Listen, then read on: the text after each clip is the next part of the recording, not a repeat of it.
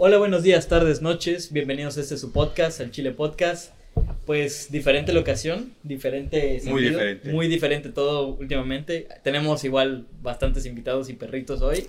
Así que por favor disfruten este episodio playero. Especial Semana Santa. Especial Semana Santa sin, sin problemas.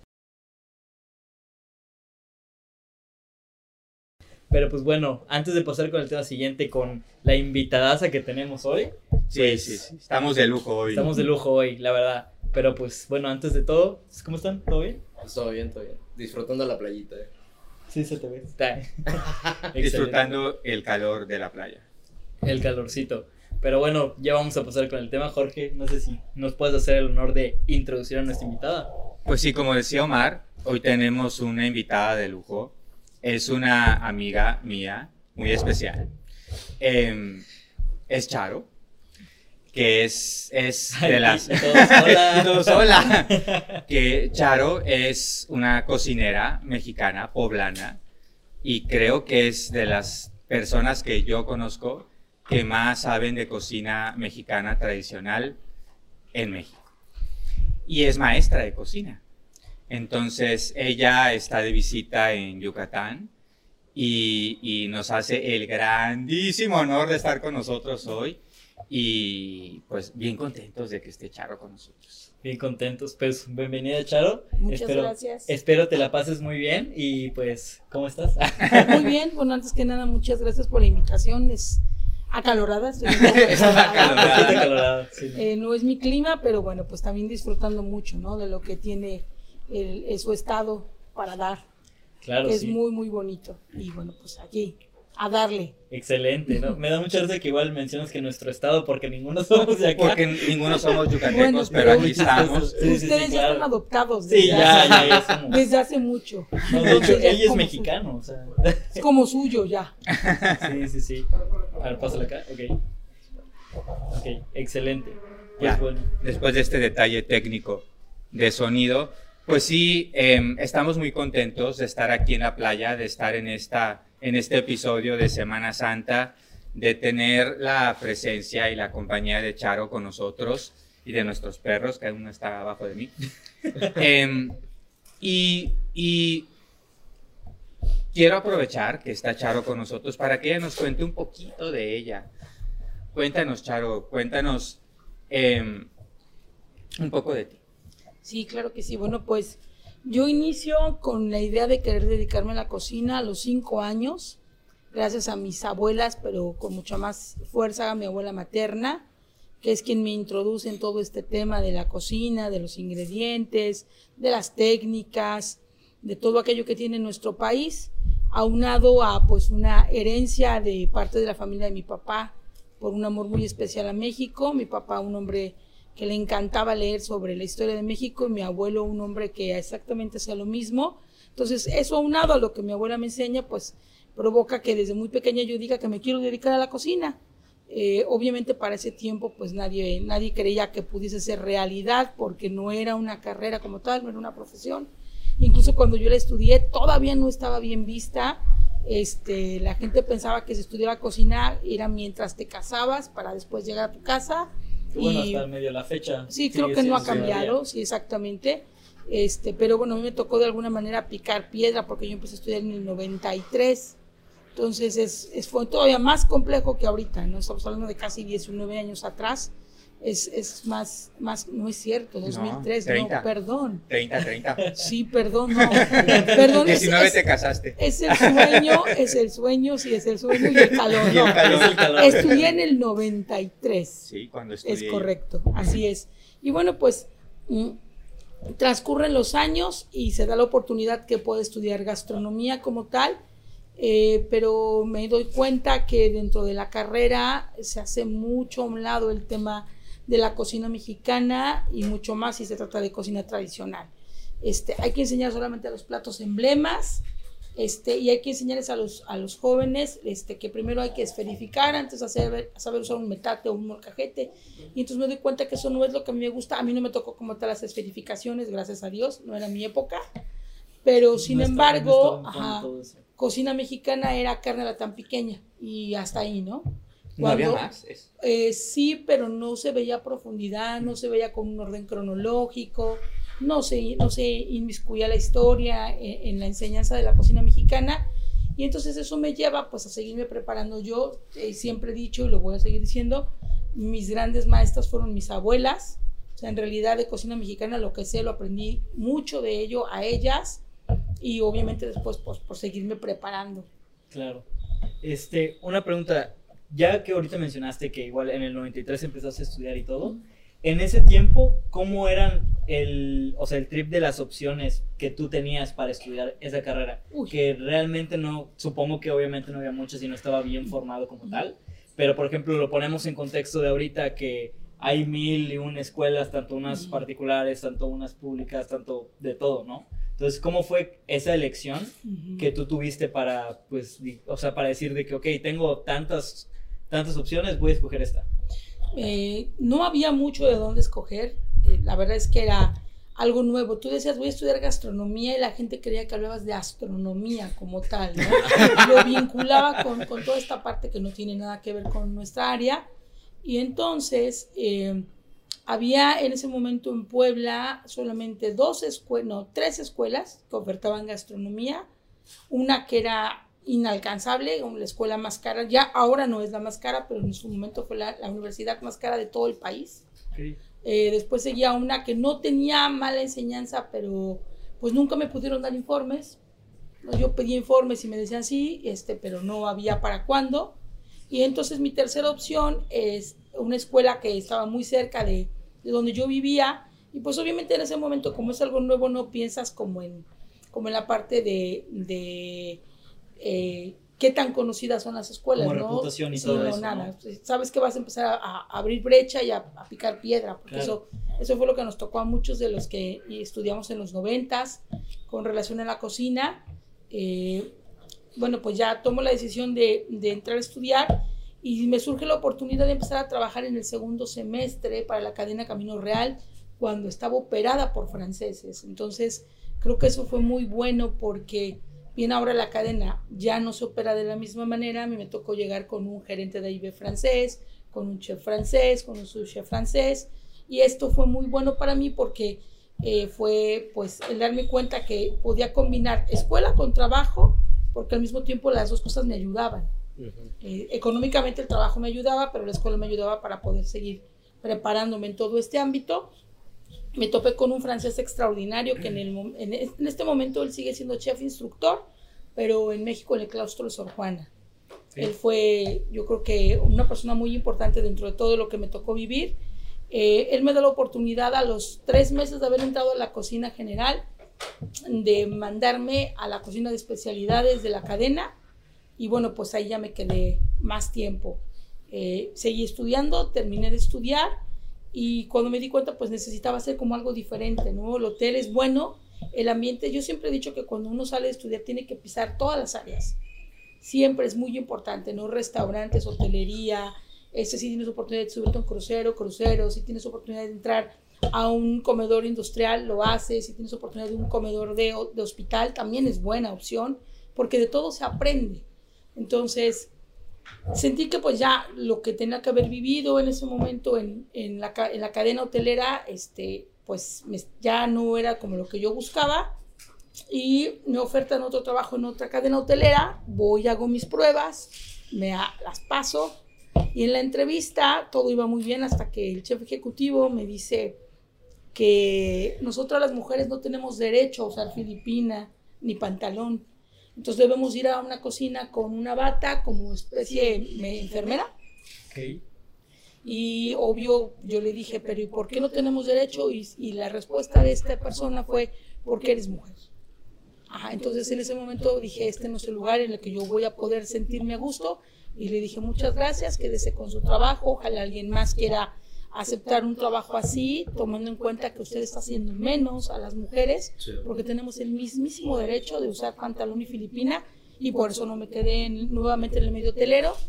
Eh, un tiempo trabajé en restaurantes y después vino una oportunidad de entrar a trabajar a los campamentos de Africam Safari. Africam Safari es el, ahora ya no se le llama zoológico, es un parque un parque de vida silvestre, el más grande de América Latina. Eh, fue yo creo que de las mejores cosas que me pudieron pasar dentro de esta incursión a trabajar en Africam Safari, que de pronto pues se me hacía muy complejo porque se está muy lejos.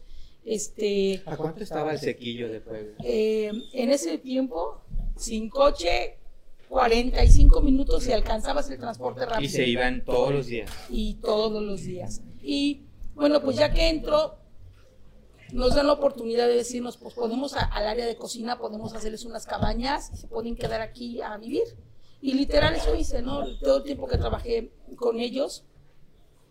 Este, fue muy padre porque pues obviamente mi dinero era un ahorro, mi sueldo, porque ahí comía, desayunaba, cenaba, me dormía, no gastaba en nada, en absolutamente nada.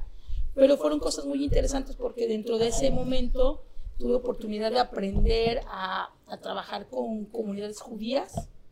Entonces eh, es muy padre cuando pues te pues, aprendes, exactamente, cuando aprendes y sabes, sabes a profundidad qué es la ley de la cocina dietética del kashrut en la cocina eh, kosher judía. Este, convivimos con muchísimas comunidades judías que venían de diferentes partes del país.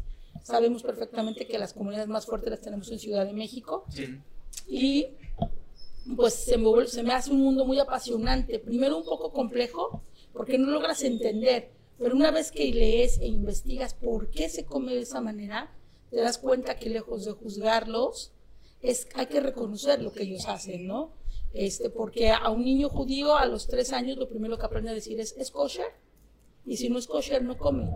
Y nosotros muchas ocasiones sabemos que no debemos de comer tal o cual ingrediente o, un alimento eh, por prescripción médica y no nos importa y lo hacemos. Entonces, de alguna manera ellos considero que desde muy pequeños les enseñan a ser muy disciplinados en ese aspecto. Conforme fui tratando con ellos, me encantó su cultura. Hoy para mí es un ejemplo a seguir porque creo que a nivel histórico es la cultura que nos ha demostrado que después de un holocausto puedes resurgir como el ave fénix. Entonces, cuando nosotros como mexicanos decimos es que no se puede, es que no puedo, es que está difícil, pues yo creo que nos hace mucha falta leer, investigar, ¿no? De, de lo que otras, en otras culturas ha sucedido. Eh, esa parte pues me encantó y en ese inter tomé la decisión de casarme, ya daba clases, podía combinar dar clases.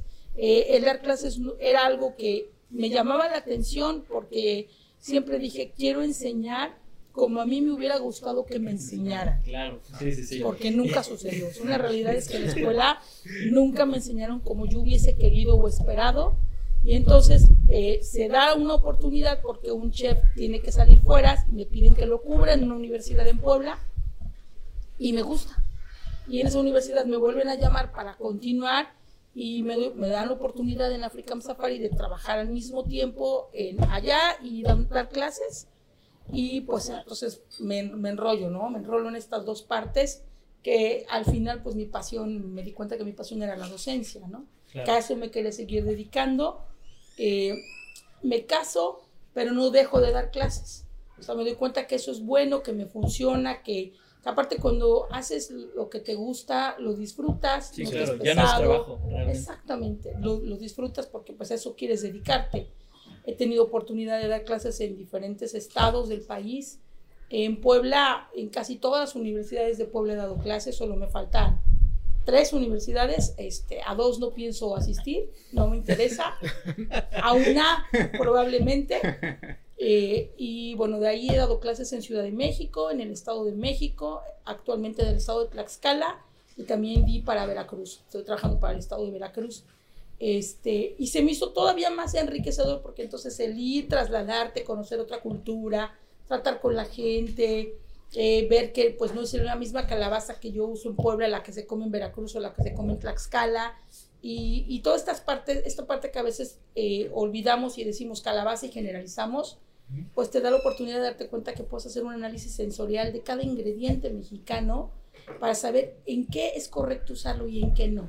¿sí? Sí. Entonces, me pareció pues lo mejor en el 2002, no 2000, sí, 2002, conozco a, a quien considero mis grandes maestros en cocina mexicana, los conozco en un congreso que, que se daba en Puebla, ellos van a dar una conferencia, los escucho y, y digo, yo quiero aprender de ellos. O sea, mi, mi, mi meta, perdón, fue, yo quiero estar con ellos No fue fácil, no lo conseguí luego, lo pude hacer hasta el 2009, porque o por trabajo o porque ellos no podían. Ellos abren una escuela en Ciudad de México que actualmente sigue trabajando, se llama Escuela de Gastronomía Mexicana, se le conoce mejor como Esgamex. Y tuve la fortuna de que me enseñaran Yuri de Gortari Kraus y Edmundo Escamilla Solís, que bueno, lamentablemente ya se nos adelantaron los dos, pero tuve todavía la fortuna de ser esas generaciones que se formaron por ellos. Entonces, para el 2009, ellos hacen un congreso que se llamó Congreso Iberoamericano y yo participo en todo el congreso y ahí dan la noticia de que van a abrir una escuela. Y bueno, pues me anoté en una lista para, para tomar clases en sábado, pero estaba así, llenísimo. Sí. Yo pude entrar a estudiar con ellos hasta el 2012, tres años después. Tres años de espera. Pero nunca quité el dedo del renglón porque sabía que el estar con ellos me iba a cambiar la vida. Y efectivamente eso sucedió. Estudiar con ellos ha sido de las mejores cosas que he podido vivir. Eh, una escuela en donde nunca buscaron un, reconocimiento ante la SEP. Eh, no era algo que les interesaba a ellos. A ellos les interesaba ni los formalismos. Les interesaba primero arraigar en la persona el amor por ser mexicano y después, por ende, a su cocina. Y eso fue algo que me encantó. Estudié con ellos 18 meses y después me invitaron a trabajar con ellos. Entonces es como yo entro a trabajar a Esgamex también, este, dando clases a extranjeros y dando clases a gente mexicana también, que me pareció, yo creo que no hay nada más satisfactorio que trabajar en donde te formaste, Claro. porque para mí eso fue un antes y un después. Para ese momento yo ya había trabajado en diferentes universidades de Puebla y la constante siempre es la misma, que el alumno aprenda de manera francesa cocina mexicana. Entonces tienes que enseñarle y le tienes que decir que el arroz a la mexicana eh, tiene que hacer un brunoise. Eso no es cierto. En cocina mexicana no hacemos brunoise porque los que seguramente nos están escuchando saben muy bien que cuando tú sacas un corte tienes que cuadrar una verdura y eso significa merma. Y en la cocina mexicana no desperdiciamos nada. Inclusive una tortilla que hoy no usaste, mañana se vuelve totopo para chilaquil o se puede volver totopo para ceviche O o se puede, exacto, o puede ser chilaquil o inclusive si no quieres hacer eso con ella, la remojas en agua y haces atole de tortilla, pero no desperdiciamos nada. Entonces es incon- incongruente pedir en las universidades enseñar cocina mexicana con terminología francesa y como se enseña la cocina en Francia. O sea, entonces ahí fue donde dije, esto no me está gustando ya, pero para mí fue un respiro entrar con Yuri y Edmundo, porque entonces me doy cuenta que pues sí puedes hacer las cosas bien, ¿no? Y que no soy la única loca que está buscando eso, que ellos lo están haciendo desde su trinchera. Y en su momento pues fui muy criticada porque ¿cómo te vas a hacer un diplomado en una escuela que no tiene reconocimiento oficial?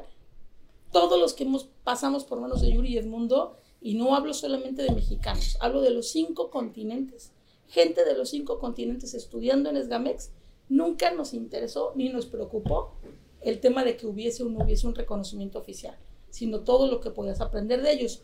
Yuri dedicado completamente a la cocina y Edmundo un gran historiador que te llevaba de la mano por, por la- los platillos y que por muchas ocasiones la clase era de dos horas y acababa siendo de cuatro y le decías no quiero que termines de hablar, no quiero seguir escuchando todo eso que tú sabes y que quieres compartir. A la par surge una oportunidad de que mi esposo en ese momento se, se- nos fuéramos a vivir a México porque iba a aperturar un hotel cadena, no, perdón, un restaurante en Polanco y entonces vio que se oferta en la Escuela Nacional de Antropología e Historia un diplomado que me sonó muy interesante por el título. Lo tomo porque pues, estoy segura que nos vamos a ir a vivir a México. Al final ya no nos fuimos a México. Entonces, eh, si algo he aprendido, pues es que lo que, aprend- lo que inicias lo terminas. Claro. Entonces, era ya un momento, fue un momento muy complejo porque había que viajar tres a cuatro veces a la semana a México para poder terminar tanto el, diplom- el diplomado como la especialidad. Y de eso surge pues el querer seguir aprendiendo. Este, después hice primero una maestría en historia y luego una segunda maestría en cocina mexicana, eh, que la hice solo por el puritito gusto de hacerla, porque pues muchas de las cosas que, que en la maestría como tal se dan son cosas que de alguna manera pues yo ya había trabajado, ya había estado inmersa. Cuando tomo el diplomado en la ENA me, me doy cuenta o me entero de que lo que yo ya hacía tiene un nombre, que son prácticas de campo o trabajo etnográfico que en ese momento pues no sabía lo que hacía, pero yo ya tomaba fotos, ya escribía en una libretita, ¿no? Las características del producto, el nombre de la señora que me atendió, y entonces me llama todavía mucho más la atención y, y me, doy, me doy nuevamente cuenta que la cocina no está peleada con la historia, o sea, va de la mano, Va no puedes mano, olvidar, no puedes, sí, no hay forma, pero que también la parte antropológica puede estar dentro de toda esta parte. Tristemente, cuando tú quieres, cuando tú eres cocinero y quieres entrar a la antropología, te dicen que no tienes el perfil. Lamentablemente, cuando es al revés, les dicen bienvenidos. Entonces, debería de ser equitativo. O a ellos también les dicen que no, son, no es su perfil, o a nosotros nos dan una oportunidad también de hacerlo. Sí.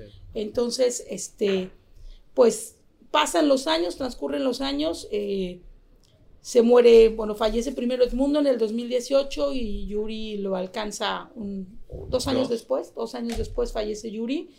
Y pues siento que se queda como, como un vacío, como si de pronto eh, profesionalmente te quedaras huérfano, o sea, así me sentía porque yo con Edmundo me hablaba diario, siempre estaba, tenemos un tema de conversación, iban muy seguido a Puebla, nos encantaba pasearlos por la ciudad, llevarlos a comer y eh, bueno, pues fallecen, ya, habían cumplido su ciclo, considero, pero dejaron cosas muy buenas y eh, al año después de que, mo- de que el mundo eh, fallece, eh, tengo la oportunidad de que me inviten a llevar un festival de cocina mexicana a Moscú.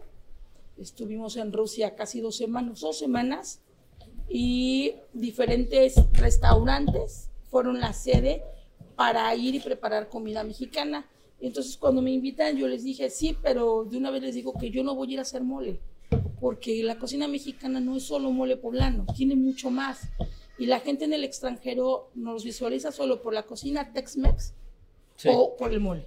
Y es lo único, ¿no? Y les llega un mole de muy mala calidad, en un frasquito que no sabe bueno, que no tiene nada que ver con el verdadero mole. No representa lo que debería No, ser. nada. O te piden sí. nachos, Exacto, burritos. sí. El problema que ahorita creo que todos los chefs que tienen sus restaurantes este, fuera de, siempre llegan y hay estas historias de que, ajá, de que no es que hay veces que llega un gringo de otro país o algo así, dice, ah, este, pues dame un burrito, dame nachos, o sea, digo, lo típico que normalmente pasa, pues en el país, o sea, es normal, siento yo, y algo que igual quisiera regresar es de que lo que dices de, de que siempre siento yo que las personas que están en nuestra carrera y que saben cómo es las cosas detrás, siempre son de que bienvenidos. O sea, si tú quieres aprender, vente. De que no, es que tú eres chef y tú lo haces mejor. No, pues ven, te enseño, ya sabes.